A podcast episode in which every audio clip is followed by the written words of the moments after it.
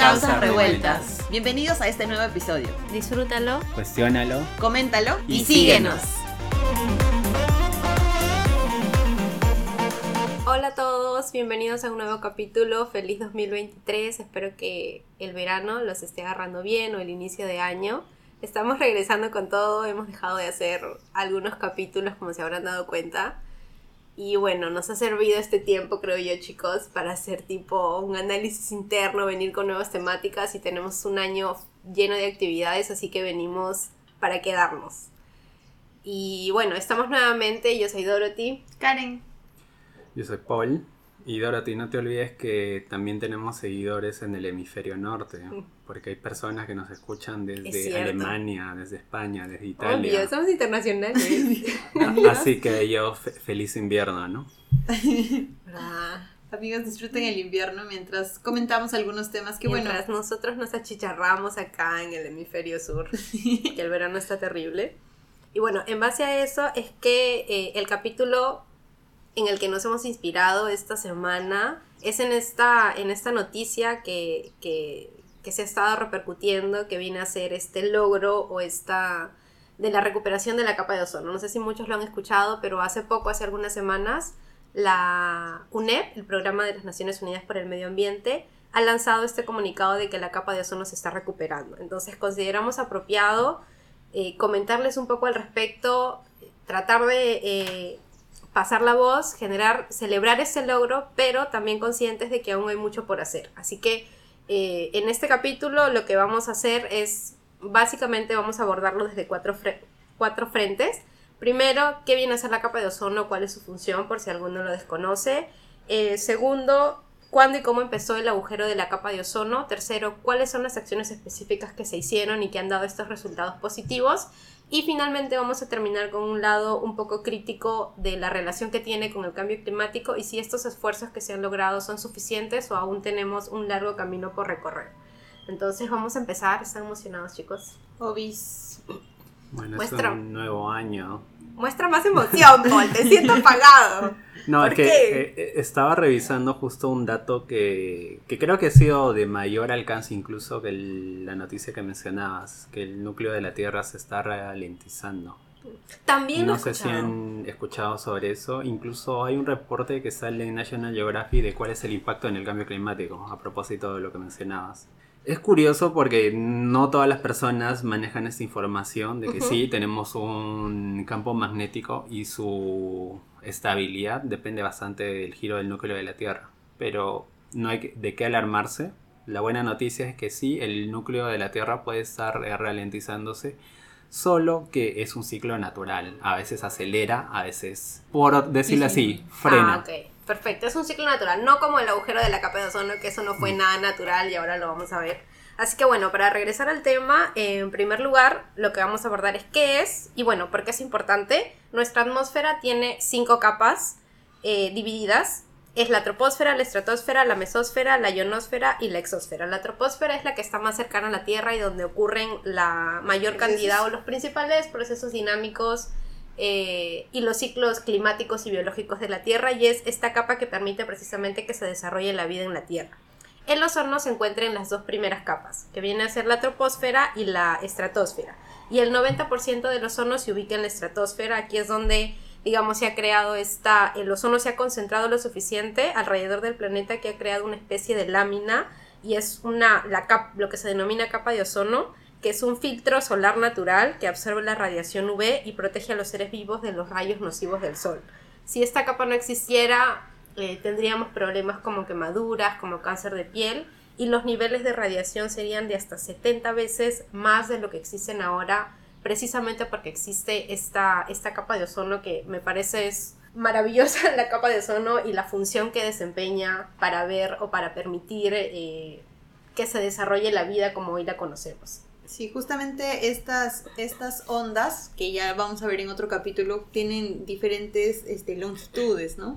Y en función a esto determina cuánto impacto puede tener pues, en el desarrollo de la vida, Exacto. vamos a decir, dentro del planeta, y por tanto también cumple una función importante en las actividades que diariamente ejecutamos. Exacto. Entonces no necesariamente simplemente está muy arriba, Ajá. sino que eh, esta capa permite que nosotros diariamente hagamos lo que todas tengamos, nuestras todas actividades, nuestras exacto, y que podamos vivir con total normalidad sin tener que tal vez estar protegidos eh, todo el tiempo, ¿no?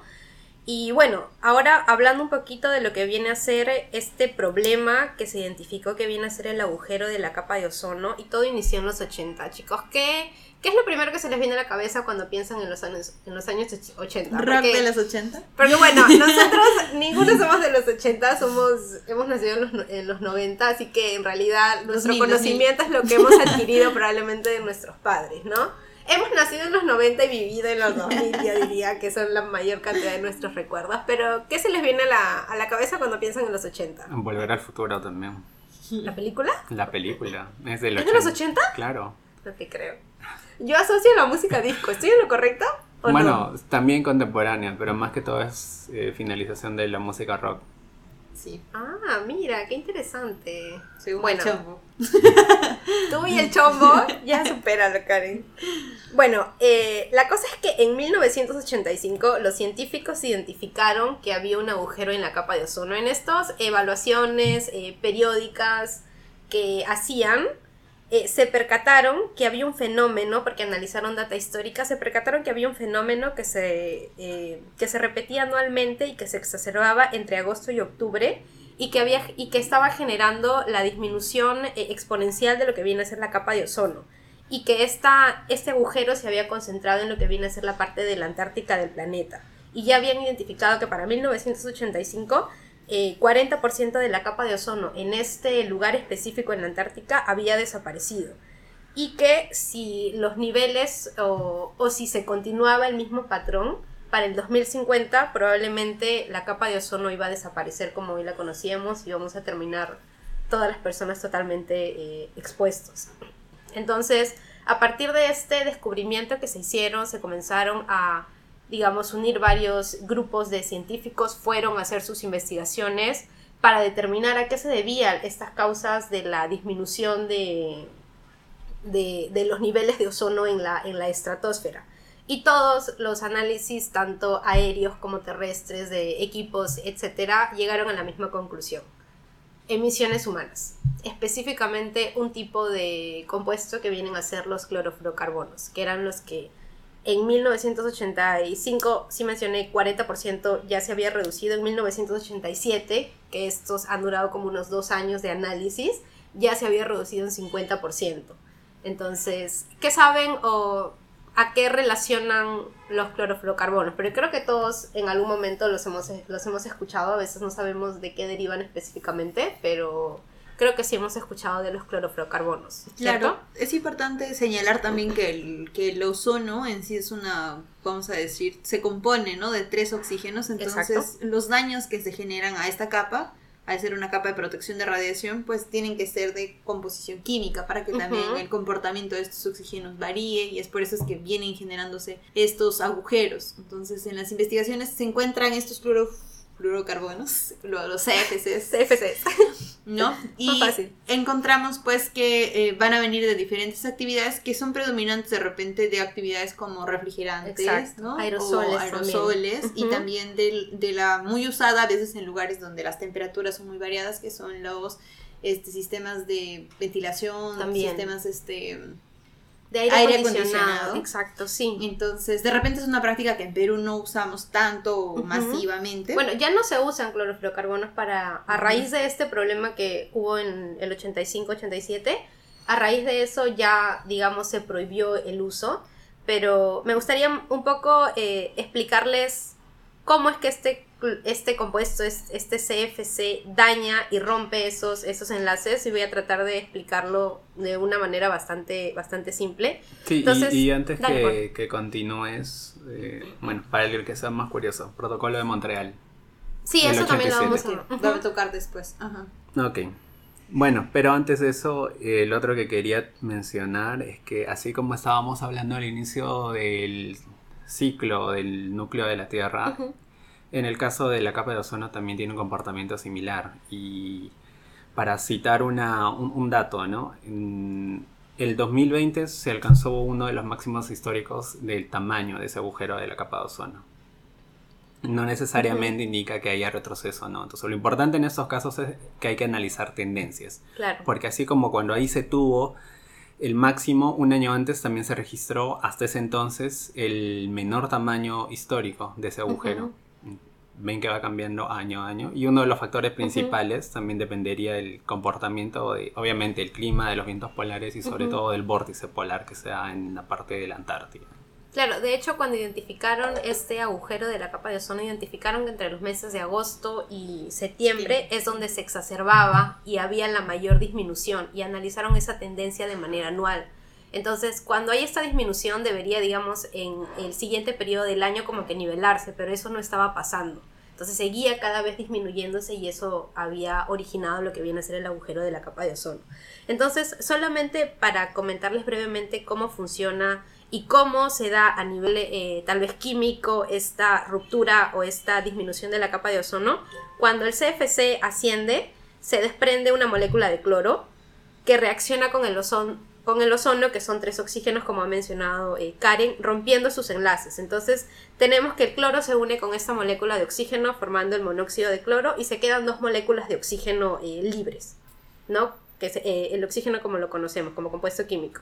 Y eh, luego estas moléculas eh, se sueltan del cloro porque es un enlace débil, el cloro con el oxígeno, y se une el oxígeno suelto con otra molécula de oxígeno, formando dos moléculas de oxígeno y así sucesivamente, y el cloro se va a atacar otro ozono y así se genera una reacción en cadena, y eso es lo que genera la disminución, el rompimiento de los enlaces del el ozono, que son las tres moléculas de oxígeno como lo conocemos. Entonces, eh, una vez que se identificó este, este problema, en 1987 ocurre lo que viene a ser una cumbre, una especie de, de, cumbre. Los científicos convocan a todos los tomadores de decisiones a nivel mundial y se firma lo que viene a ser el Protocolo de Montreal, que es eh, un acuerdo ratificado a nivel internacional.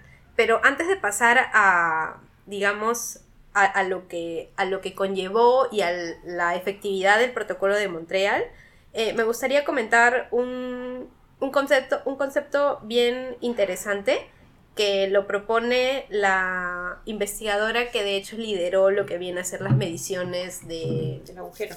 Del agujero, exacto, para la identificación del de, el motivo por el que estaba disminuyendo o reduciéndose la capa de ozono. Y ella nos comenta algo eh, bien curioso y nos dice que para enfrentar problemas ambientales, las soluciones deben de considerar lo que ella denomina las tres P's. Primera P, debe ser personal.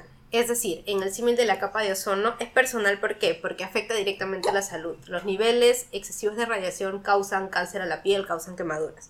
Segunda P, es perceptible porque ya, digamos, la investigación científica le da el suficiente soporte, es irrefutable. Los, todos, el consenso científico eh, se puede ver a nivel de modelamiento, et, etcétera, ya es irrefutable y es perceptible y, y se puede ver.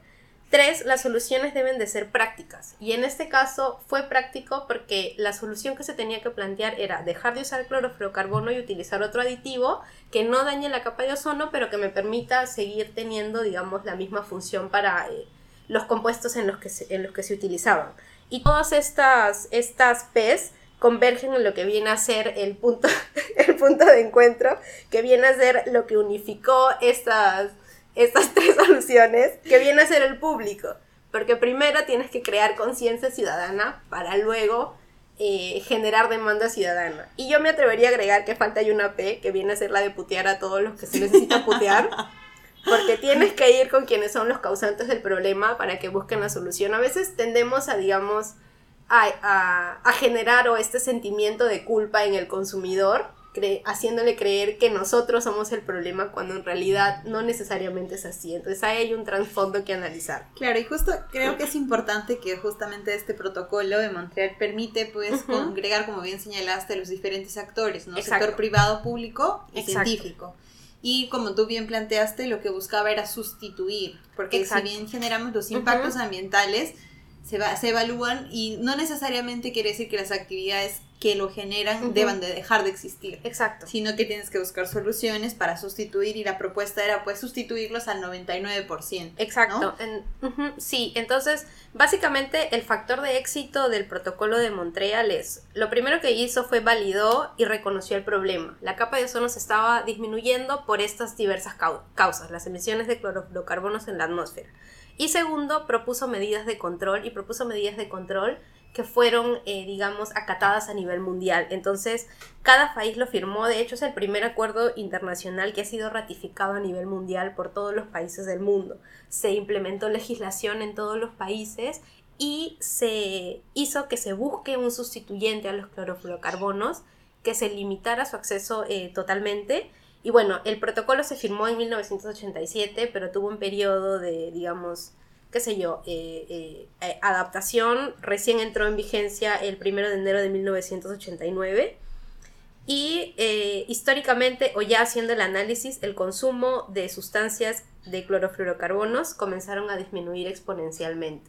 Ahora, hoy en día, desde que el protocolo se ha firmado, el agujero ha dejado de crecer y de hecho se está reduciendo, que es la buena noticia que, que nosotros nos gustaría compartir y se espera que de hecho para el 2065 ya se haya recuperado en su totalidad. Ahora muchos nos preguntaremos de 1985 hasta el 2065 son bastantes años, pero lo que pasa es que, eh, digamos, los compuestos tienen un tiempo de vida en, en la atmósfera de diferentes temporalidades. Entonces yo puedo dejar de emitir de acá hacia mañana, por ejemplo, CO2, pero este compuesto el que emití ayer, el que emití antes de ayer y los años anteriores van a seguir todavía en el planeta y van a tener, digamos, un periodo, eh, cada uno tiene su propia temporalidad hasta que se terminen de disminuir. Entonces, en el caso de los clorofluorocarbonos, eh, o en el caso de la recuperación de la capa de ozono, al 2065 se espera que ya se esté recuperando en, su, totalidad, en su totalidad, ¿no? Y ese es el,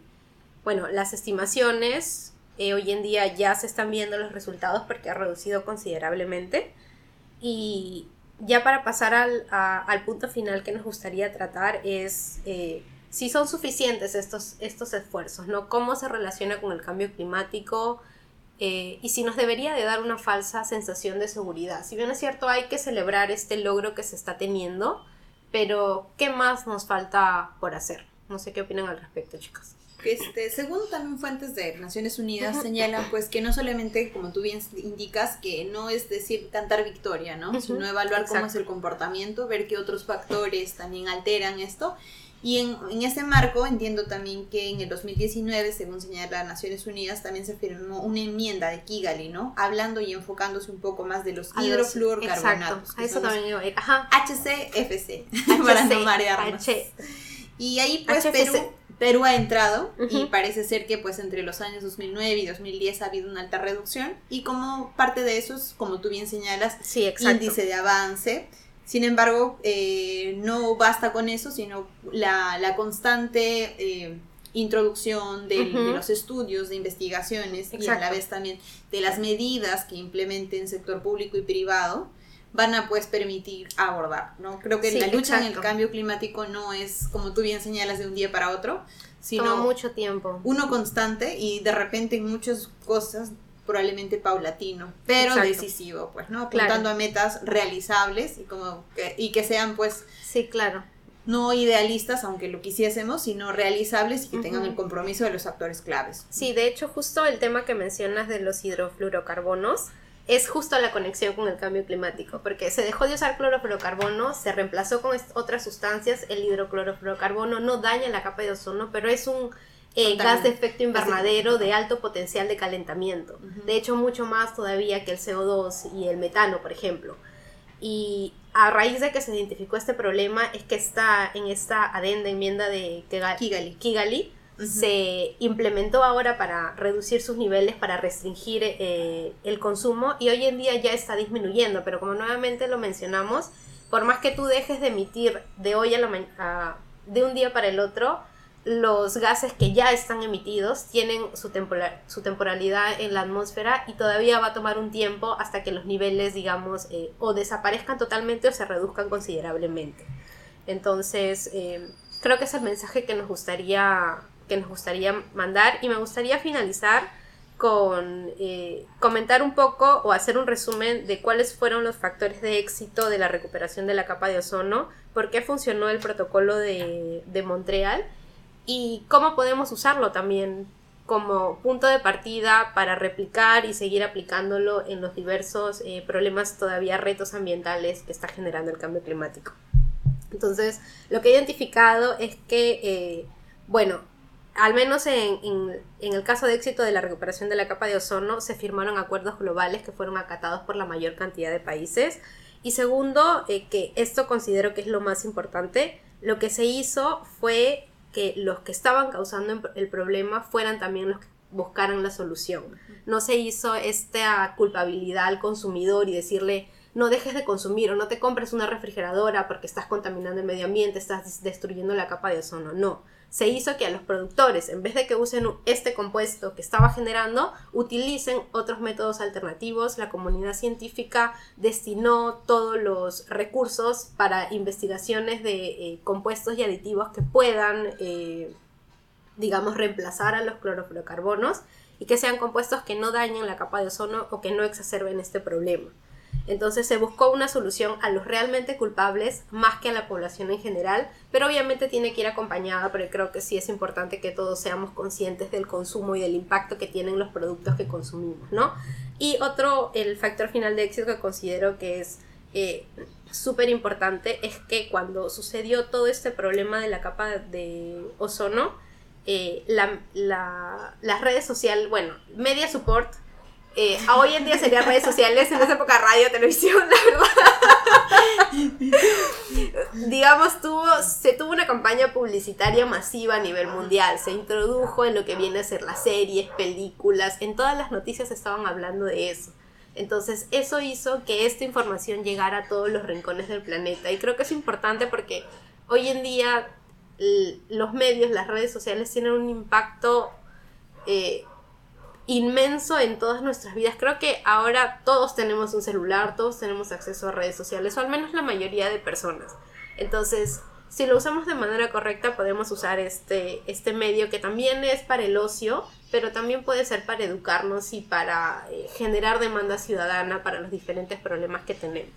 Entonces, me gustaría quedarme con ese mensaje final. No sé si tienen algún mensaje final, chicos. Creo que es un buen modelo de, de, también de decisión política que dentro de los tantos que tenemos, de repente está asomando mostrando realmente cambios, pero como tú bien señalas, porque introduce a los diferentes actores implicados, pues, ¿no? Y creo que es un plan que podemos aplicar en diferentes aspectos ambientales y que es importante que difundamos, como bien señalaste, como parte de la educación ambiental también hacia quienes, hacen, sobre todo nuestros hogares, ¿no? Si usamos esto, porque bien señala también que como Perú, probablemente nosotros no somos productores de este tipo de servicios, sino más bien importadores. Sin embargo, eso también cuenta dentro de nuestras emisiones como consumidor directamente. Entonces, reconocer y, y e informar. Ser conscientes de nuestro consumo, del impacto que tiene lo que consumimos, ¿no? Y quienes trabajamos en el sector. Pues, Exacto. Y con quienes trabajamos en el sector ambiental, tal vez aplicarlo también como una medida de modelo a seguir en los diferentes otros aspectos que queramos abordar, ¿no? Exacto.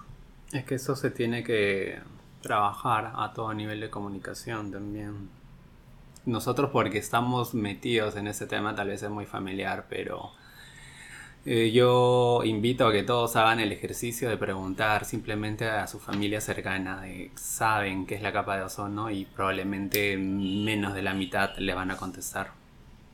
Es un tema, a pesar que ya se ha visto hace más de, yo creo que son casi 40 años. Más o menos.